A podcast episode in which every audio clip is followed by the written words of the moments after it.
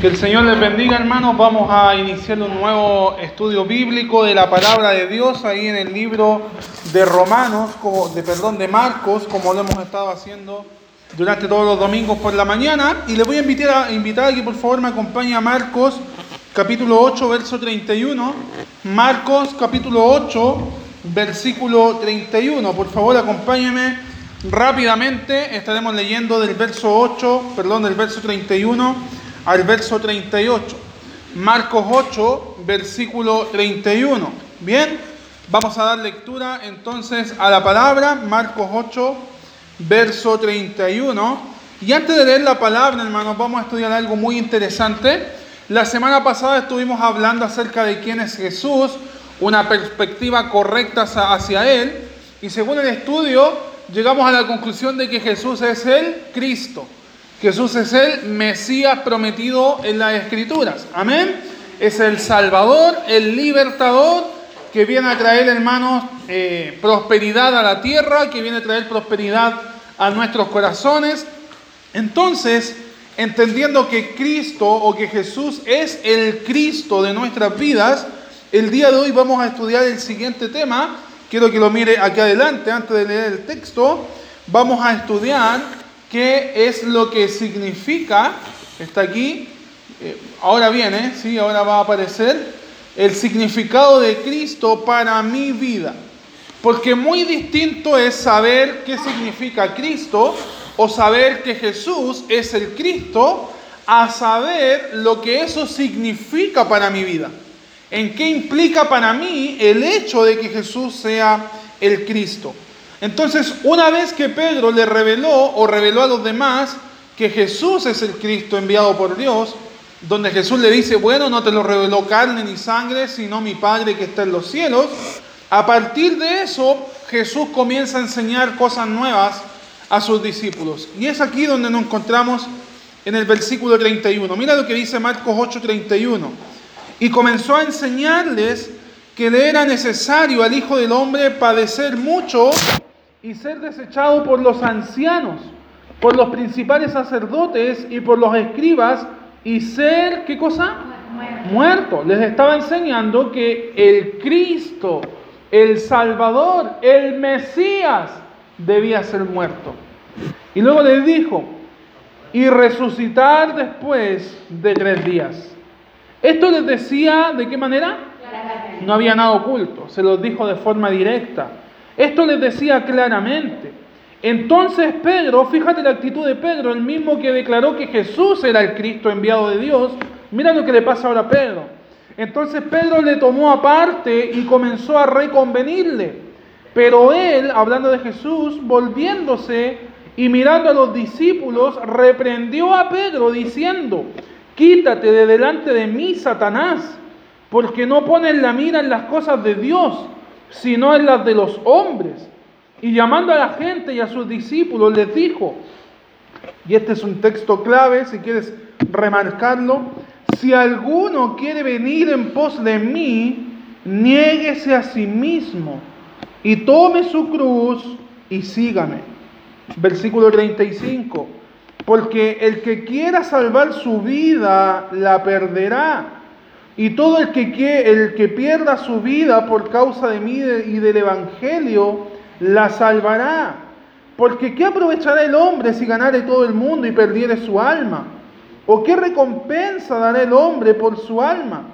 Porque el que se avergonzare de mí y de mis palabras en esta generación adúltera y pecadora, el Hijo del Hombre se avergonzará también de él, cuando venga la gloria de su Padre con los santos ángeles. Hermanos, sin duda el texto central de esta historia es el verso 34. Si alguno quiere venir en pos de mí, debe comenzar negándose a sí mismo, tomando su cruz y seguir a Jesús. Hermanos, en esta lección, hermanos, esta lección que vamos a comenzar a ver es muy importante porque aquí Jesús comienza a preparar el corazón de sus discípulos para prepararles para su muerte. O sea, Jesús ahora comienza a revelar que en algún momento Él iba a morir. Comienza a revelarles de forma clara que en algún momento iba a sufrir en un martirio hasta la muerte. Y él quiere comenzar a preparar el corazón de estos discípulos para que valga la redundancia, estuviesen preparados para que aquel día que llegase ellos pudiesen estar firmes ante la muerte de su maestro. Entonces Marcos, el escritor de este libro, comienza a poner su enfoque en el viaje hacia Jerusalén. ¿Por qué hacia Jerusalén? Porque fue ahí donde muere el maestro. Porque es ahí donde finalmente el maestro entrega su vida. Entonces si sigues leyendo lo que continúa del pasaje o lo que continúa de los capítulos hacia adelante, el enfoque está en el viaje a Jerusalén.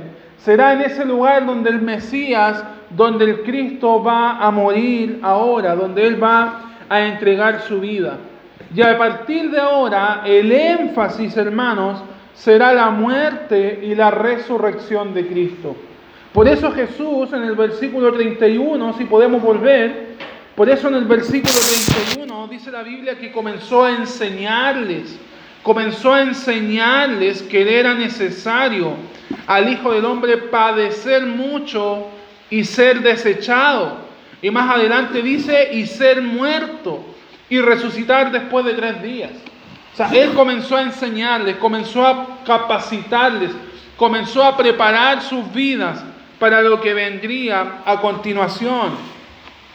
Ocurre algo muy especial, y es que pasajes atrás hubo un hombre llamado Pedro que le reconoce como Mesías, que le reconoce como el Cristo, el enviado de Dios para venir a salvar al mundo, el enviado de Dios para venir, hermanos, a hacer la obra de Dios al mundo. Pero ahora que los discípulos han reconocido que Jesús es el Mesías, entonces comenzarán a aprender lo que significa ser el Mesías. Por eso para nuestras vidas es importante. Vemos a Cristo como el Cristo, como el Mesías, pero ¿qué significa para nosotros que Él sea el Mesías? Para darte una pequeña idea y refrescar tu mente, en la cultura judaica siempre se ha pensado que el Mesías sería un libertador que vendría a establecer un reino físico y que libraría a sus opresores de, todo, de toda opresión física, de todo problema físico, ya sea a través de martirios o lo que estuviesen sufriendo. Pero ellos pensaban que el rey vendría a establecer su reino ahora, inmediatamente, a derrocar a los romanos y comenzar a dirigir a los israelitas de forma inmediata. Pero déjame decirte algo, ser el Mesías no se trata específicamente de eso. Para la Biblia ser el Mesías no se trata específicamente de eso. Hermanos, el significado de la venida de Cristo se trata también de rechazo, se trata también de sufrimiento y se trata también de muerte. Entonces, ¿qué es lo que tú y yo debemos saber acerca del Mesías? Como principio número uno, quiero que mires adelante.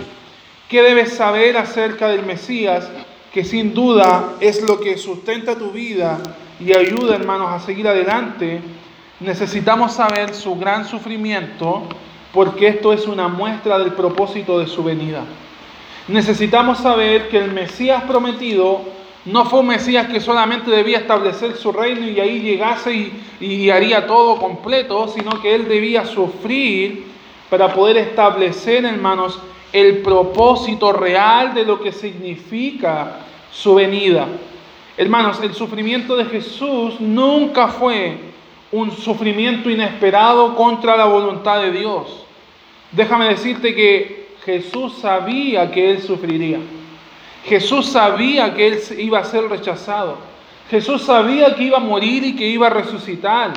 En todo momento, hermanos, Jesús trata de transmitir esta realidad a sus discípulos. Los discípulos que estaban con él estaban en un ambiente judaico. Ellos pensaban que el Mesías vendría e inmediatamente iba a derrocar a los romanos y a instalar su reino. Pero lo que los discípulos no estaban preparados era que ese Mesías iba a morir. Y Jesús lo sabía muy bien, para él no era algo incierto. Él lo sabía, él tenía claridad de lo que iba a acontecer. Él tenía claridad que iba a sufrir tenía claridad que iba a morir y ahora está comenzando a preparar a sus discípulos y constantemente les dice, si vemos pasajes más adelante, en el mismo libro de Marcos, Jesús constantemente les está enseñando. Para hacer un breve repaso, mira, Marcos 9:31, acompáñame, Marcos 9:31, Jesús aquí demostrando o transmitiéndole en todo momento que Él debía morir, que debía sufrir, porque este era el propósito de su venida. Él debía tomar el lugar nuestro, Él debía sufrir nuestro castigo, Él debía sufrir nuestro juicio, y Jesús les está mostrando vez tras vez. Versículo 31, Marcos 9:31, porque enseñaba a sus discípulos y les decía, el Hijo del Hombre será entregado en manos de hombres y le matarán, pero después de muerto resucitará el tercer día. Jesús no solamente les enseñaba que debía morir por sus pecados, sino que también les enseñaba que iba a tener la victoria a través de la resurrección. Mira lo que dice eh, ahí mismo en Marcos capítulo 10, versículo 32 al 34. Marcos 10, versículo 32 al 34, como Jesús reiteradamente les indica que iba a morir. Marcos 10, 32 al 34, iban por el camino subiendo a Jerusalén y Jesús iba adelante y ellos se asombraron y le seguían con miedo. Entonces volviendo a tomar a los doce aparte, les comenzó a decir las cosas que le habían de acontecer. Versículo 33, y aquí Jesús habla lo que le iba a acontecer. He aquí subimos a Jerusalén y el Hijo del Hombre será entregado a los principales sacerdotes y a los escribas y le condenarán a qué? A muerte y le entregarán a los gentiles y le escarnecerán, le azotarán y escupirán en él y le matarán. Pero al tercer día, ¿qué cosa? Resucitará. Jesús le está diciendo, vamos a sufrir. Yo voy a sufrir, ustedes van a sufrir, pero tengan paz, resucitaré. Vamos a sufrir, vamos a, doler un tiempo, pero tengan seguridad, me levantaré de entre los muertos. Venceré la muerte, venceré la tumba, venceré la opresión, venceré a Satanás, venceré el imperio de la muerte. Es lo que Jesús les estaba diciendo. Hermanos, Jesús no está hablando de su muerte como un misterio. Lo está enseñando claramente, como dice el versículo 32. Pero aquí viene lo más inesperado de todo. ¿Y qué fue lo que acontece? Se mete un tal hombre llamado Pedro. ¿Y qué fue lo que hace Pedro? La Biblia dice que Pedro reacciona de forma inapropiada. La primera vez que Jesús les dice, yo soy el Mesías, bueno, ellos ya sabían que era el Mesías, pero cuando Jesús les dice, voy a morir por ustedes y voy a resucitar, Pedro aparece y dice la Biblia que comienza a reconvenir a Jesús. ¿Qué significa eso? Si tú buscas la palabra reconvenir, significa reprender suavemente a una persona por algo que ha dicho mal o que ha hecho mal. En otras palabras, Pedro le dijo, maestro, está mal lo que dijiste. En otras palabras, Pedro le dijo, maestro, ¿Cómo se te ocurre que vas a morir? Tú eres el Cristo, no pueden morir. Maestro, ¿cómo se te ocurre que vas a ir a una cruz de vergüenza? Dios me acaba de revelar que tú eres el Cristo. Maestro, ¿cómo se te ocurre que vas a sufrir? Se supone que el Cristo prometido no debía sufrir. Maestro, ¿cómo se te ocurre tú llegar a la muerte? Tú eres vencedor. ¿Cómo va a suceder eso? Que la verdad estas palabras aparecen o aparentemente se ven bonitas, ¿cierto? Pero lo único que expresa es ir en contra del plan de Dios. Lo único que expresa es ir en contra de la voluntad de Dios. Y es por eso que Jesús le dice, apártate de mí, Satanás. Porque Satanás siempre ha querido ir en contra de la voluntad de Dios. Porque Satanás es quien siempre ha querido ir en contra de los planes de Dios. Hermanos, con la actitud que Pedro le da a entender a Jesús, Pedro le está diciendo que él tiene la razón ante él. Jesús dice, me va a pasar esto, voy a vivir esto, pero Pedro dice, no maestro, no debes hacerlo. Con su actitud, Pedro está diciendo que él tiene la razón. ¿Cuántas veces nosotros actuamos de la misma manera? Dios tiene planes para nosotros, tiene su voluntad clarísima para nosotros, pero nosotros comenzamos a reconvenirle. No Dios, yo creo que esto debe ser en mi vida. No Dios, yo creo que esta decisión debo de tomar. Y conocemos el plan de Dios, pero somos obstinados en avanzar con nuestros planes. Sabemos cuál es la voluntad de Dios, pero somos obstinados en avanzar con nuestra propia voluntad. Y nuestra voluntad muchas veces es más fuerte que la voluntad de Dios. Nuestros planes son más fuertes que los planes de Dios. Y al igual que a Pedro, nos asombramos de Pedro, pero también le reconvenimos. Jesús, la verdad no creo que sea necesario esto en mi vida. Yo creo que debe ser así. Hermanos, eso es ir contra la voluntad de Dios. Es ir contra la voluntad de Jesús. Hermanos, pasajes atrás es el mismo Pedro que reconoce que Él es Cristo, pero ahora peca al no creer a la obra de Cristo. Con sus palabras, Pedro le dice que no era necesario que Jesús muriera, pero era el plan de Dios. Imagínate, se ve bonito que alguien le diga, no maestro, no te quiero ver en la cruz. Pero déjame decirte algo, Pedro. Es el plan de Dios. ¿Quieres entorpecer el plan de Dios? ¿Quieres que el plan de Dios no se lleve a cabo? Y en tus vidas también hay planes de parte de Dios. Pero muchas veces, Dios, no quiero que tus planes se cumplan. Quiero que se haga mi voluntad y no la tuya. Qué obstinados somos, hermanos. Debemos obedecer a Dios. Debemos seguir sus planes. Debemos seguir su voluntad. Hermanos, sin el sufrimiento del Mesías, Satanás no podría haber sido vencido. Pedro le decía, no quiero que sufras, pero sin el sufrimiento Satanás no hubiese sido vencido. Sin el sufrimiento la muerte no hubiese sido vencida. Y sin el sufrimiento del Mesías, tú y yo aún estaríamos condenados a una muerte eterna. ¿Te das cuenta? El gran plan de Dios y un hombre cualquiera quería venir a entorpecerlo. Lo más malo es que vemos al hombre cualquiera en Pedro, pero no vemos al hombre cualquiera en nosotros. Debemos tener cuidado en aquello, hermanos. Este fue el propósito de Jesús desde un principio.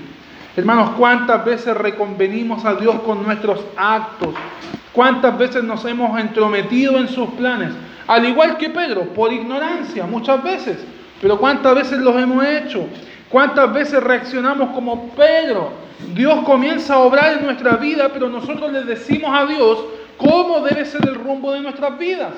Dios comienza a moldear nuestras vidas, pero le decimos nosotros a Dios cómo debe moldearnos.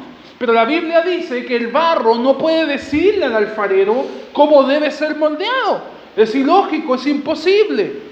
Entonces, hermanos, admiramos, nos admiramos de Pedro, pero nosotros podemos actuar de la misma manera. Y cuando nosotros le pedimos a Dios que Él nos moldee de tal manera, hermanos, es salir de su voluntad, es luchar contra su voluntad, es ir en contra de su voluntad. Y ese es el ejemplo que Pedro nos da. Gracias a Dios, Pedro tuvo unas palabras inapropiadas porque producto de eso hay enseñanza para nuestras vidas. Gracias a Dios, Dios permitió que Pedro dijera una, eh, disculpe la palabra, una tontera, pero eso nos sirve para entender que muchas veces nuestras vidas son como las de Pedro. Le reconvenimos a Dios, marchamos contra la voluntad de Dios, queriendo imponer la nuestra, olvidando que Él tiene planes para nuestra vida. Debemos permitir que Dios sea Dios en nuestra vida y no nosotros. Debemos permitir que Él sea el Dios que guíe nuestra vida y no nuestra voluntad. Hermanos, la actitud de Pedro muestra oposición a lo que significa la venida de Jesús. Esta pequeña lucha entre Pedro y Jesús es una muestra de una constante lucha entre Dios y el hombre. Dios dice que debemos hacer su voluntad, pero el hombre quiere hacer la suya. Y esta es una muestra de lo que acontece en el corazón del hombre. Un corazón caído, un corazón rebelde, un corazón lleno de pecado. Pero lo que acontece ahora, hermanos, es que la cruz viene a ser el tema principal de, este, de esta discusión. Porque Pedro dice, no deben morir, Jesús dijo, sí debo morir, debo ir a la cruz. Pedro le dice, no deben morir, Jesús le dijo, apártate, Satanás. Tu plan, Satanás, es que yo no muera, pero el plan de Dios es que sí muera, porque debe haber gente que debe ser salva. Entonces la cruz es el plan, el tema central de esta discusión, porque fue allí donde Cristo murió, fue allí donde el Cristo sufrió, fue allí donde el Mesías entregó su vida, fue allí donde el Mesías también se mostró victorioso. La cruz es el tema central. Para Pedro la cruz era algo impensable.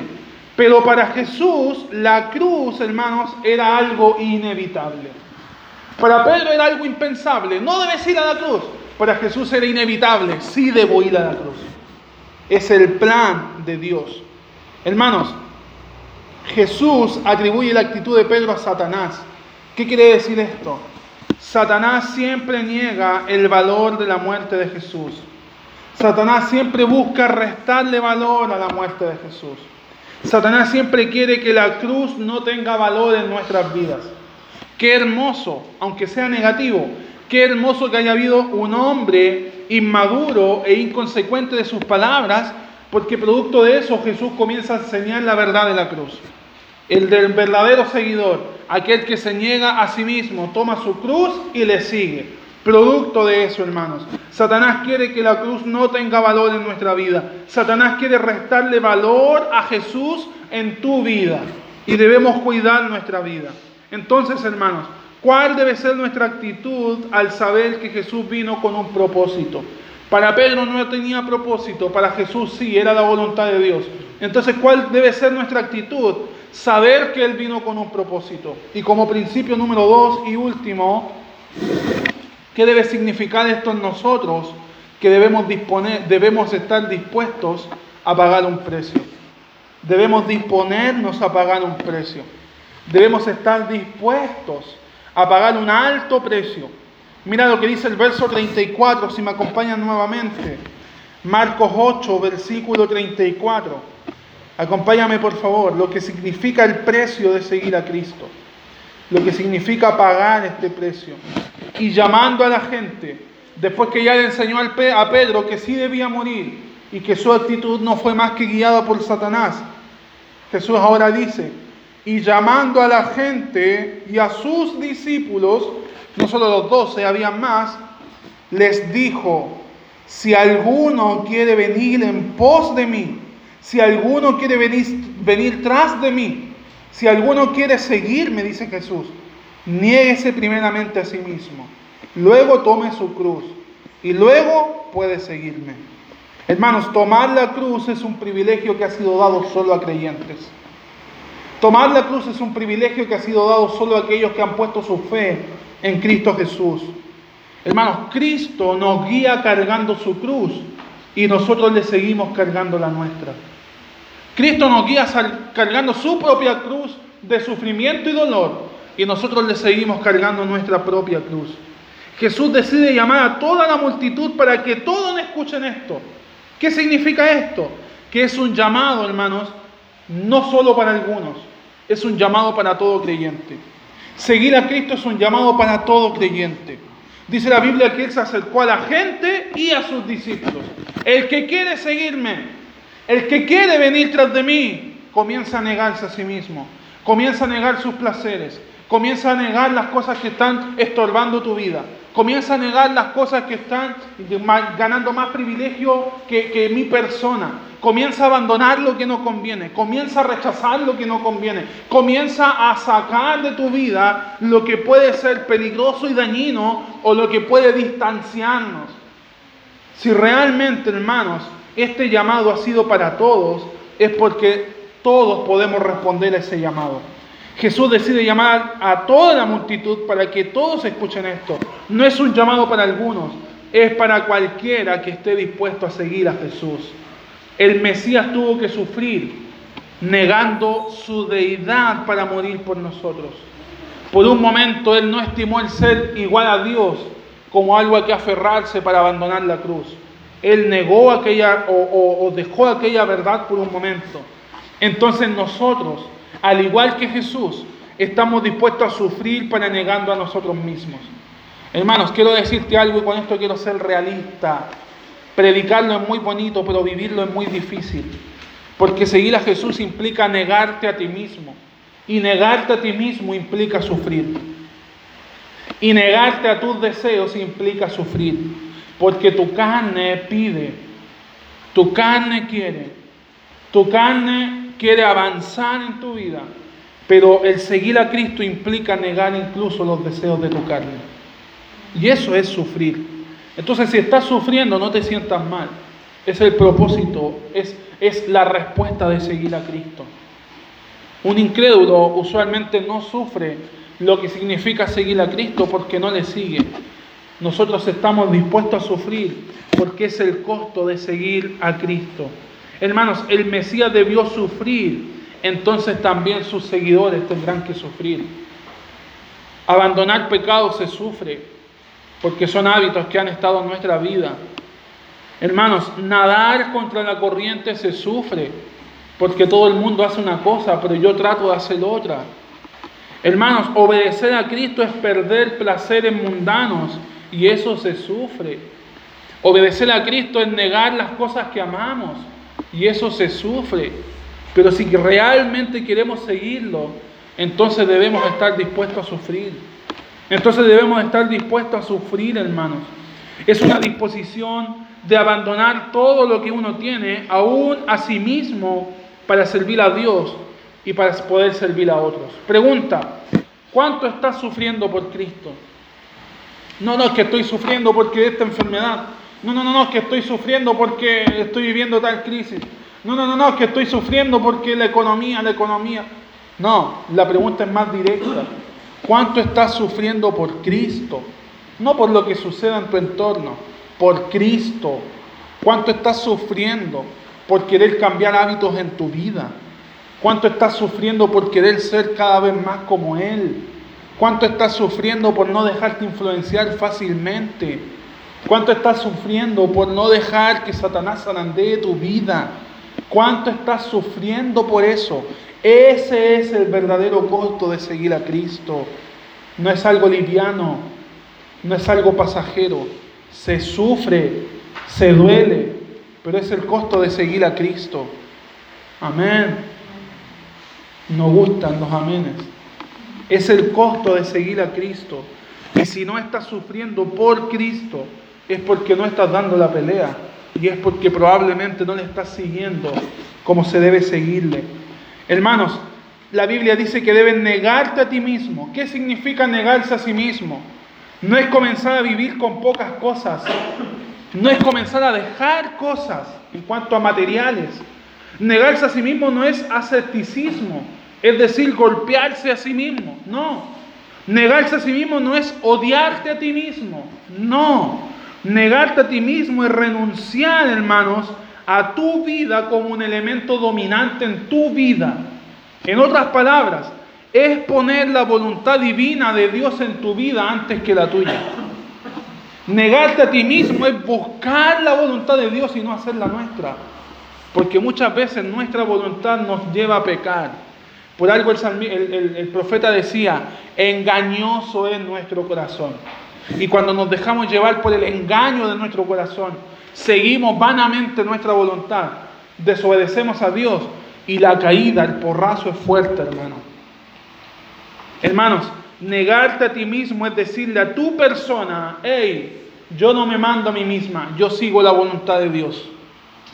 Yo no me mando a mí mismo, no me dejo llevar por mis placeres, busco el placer de lo que significa vivir con Dios. Eso es negarte a ti mismo, es poner la voluntad de Dios por sobre la tuya. ¿Cuánto de la voluntad de Dios se ve en tu vida? Pregunta, ¿cuánto de la voluntad de Dios hay en tu vida? ¿Es, una, ¿Es tu vida un reflejo de la voluntad de Dios? ¿Es tu testimonio un reflejo de la voluntad de Dios? ¿Podrán decir a otros, a ese chico, a esa chica, a ese, a ese hombre, a esa mujer, realmente Dios está en él porque Él le sigue tal y como debe ser? ¿Es tu vida un testimonio de la voluntad de Dios?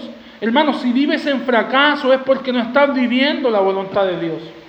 Si vives en rotundas caídas es porque no estás viviendo la voluntad de Dios. Intentas avanzar como si Dios estuviese de tu lado. Intentas avanzar como si Dios respalda todos tus planes, tus planes, tu voluntad. Y avanzas como si tu voluntad fuera aprobada por Dios. Pero no le obedeces ni intentas seguirle. Eso no es sufrir por Cristo y no es negarte a ti mismo. Hermanos, quien no logra obedecer a Dios es quien no lo ha logrado primeramente negarse a sí mismo. Quien no logra obedecer completamente al Padre es quien primeramente no ha dicho, hey, voluntad propia, te, te saco de mi vida porque ahora la voluntad de Dios está en mí. Y cuando aprendemos a negarnos a nosotros mismos, entonces ahí recién como dijo Jesús, debemos seguirle. ¿Qué significa seguirle? El seguirle se refiere a un compromiso real y genuino que distingue a todo creyente. Es un compromiso, un compromiso real. Yo le sigo. Mi vida es un testimonio de Dios porque le sigo, camino con Él, estoy con Él. Sus palabras están en mi vida, su voluntad en mi corazón. Le sigo genuinamente. Hermanos, quien no le sigue es quien no le ha conocido.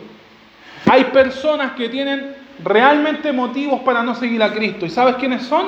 Los que no conocen a Cristo. ¿Y sabes cómo le llama la Biblia a los que no conocen a Cristo? Incrédulos. En otras palabras, hay creyentes que no se comprometen con Cristo porque no le siguen como deben seguirle y son dignos de ser comparados con incrédulos. Son dignos de ser comparados con gente que no tiene a Cristo en sus corazones. Por eso hay creyentes que viven sus vidas como no creyentes.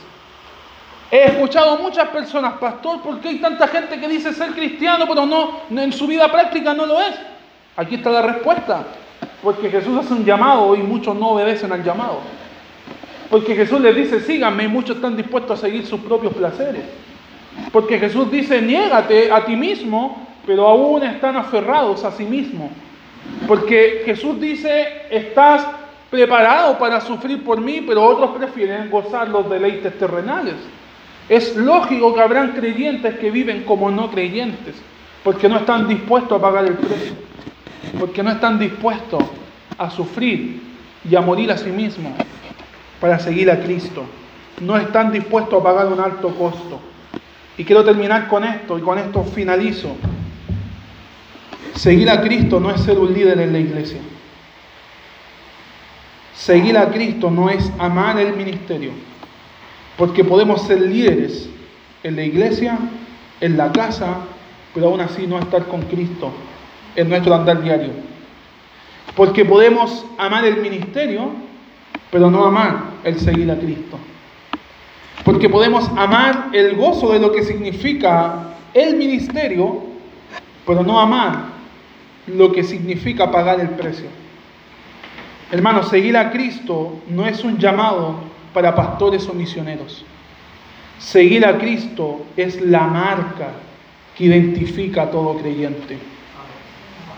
Seguir a Cristo es la marca que nos identifica como hijos de Dios, como creyentes, salvos y justificados.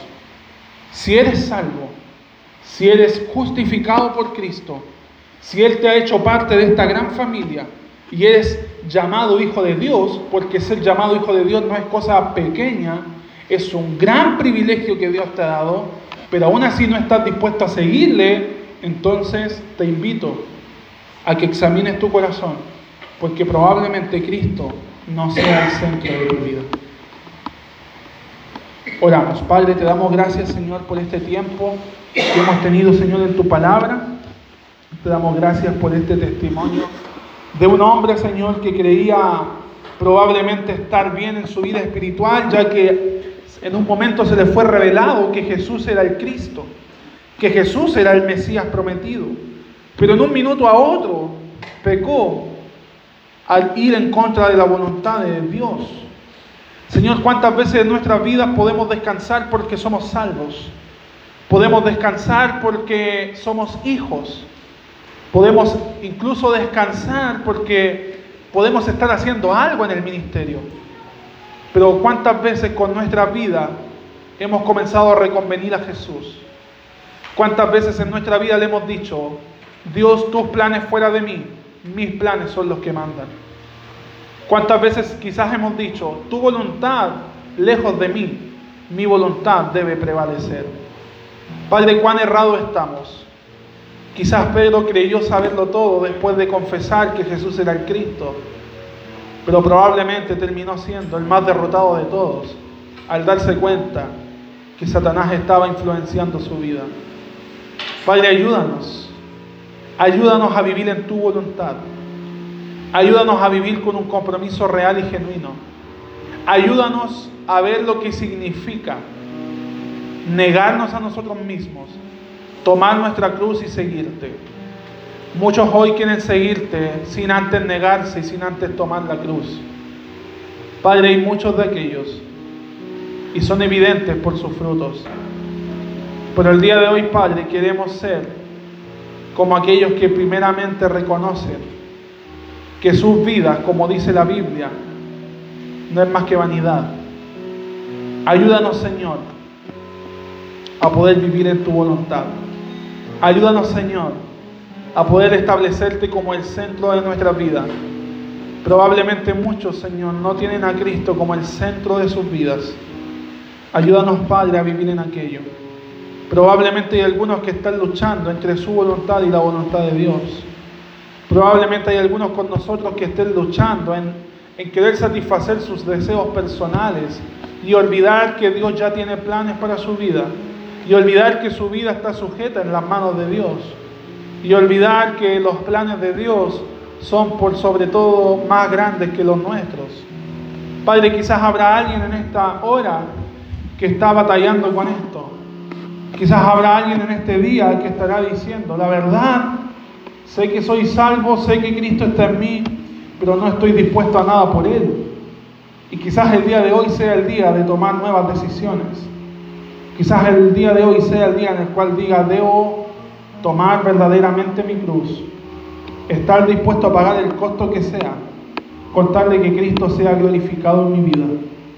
Habrá alguien que diga yo quiero ser uno de aquellos. Probablemente la influencia del mundo, probablemente mi humanidad o mi voluntad ha estado ganando la batalla por mucho tiempo, pero quiero que Dios sea quien dirija mi vida. Habrá alguien que diga yo quiero ser uno de ellos. Levanta y baja tu mano. Amén. Amén. Veo las manos. Habrá alguien más. Yo quiero ser uno de aquellos. Entiendo lo que implica, amén. El costo de seguir a Cristo, amén. Probablemente aún no hemos sufrido nada por Él. Probablemente el pecado sigue enseñoreándose de nuestra vida. Probablemente hay cosas que aún siguen tomando o ganando el control de nuestras vidas. Pero el sufrir implica abandonar.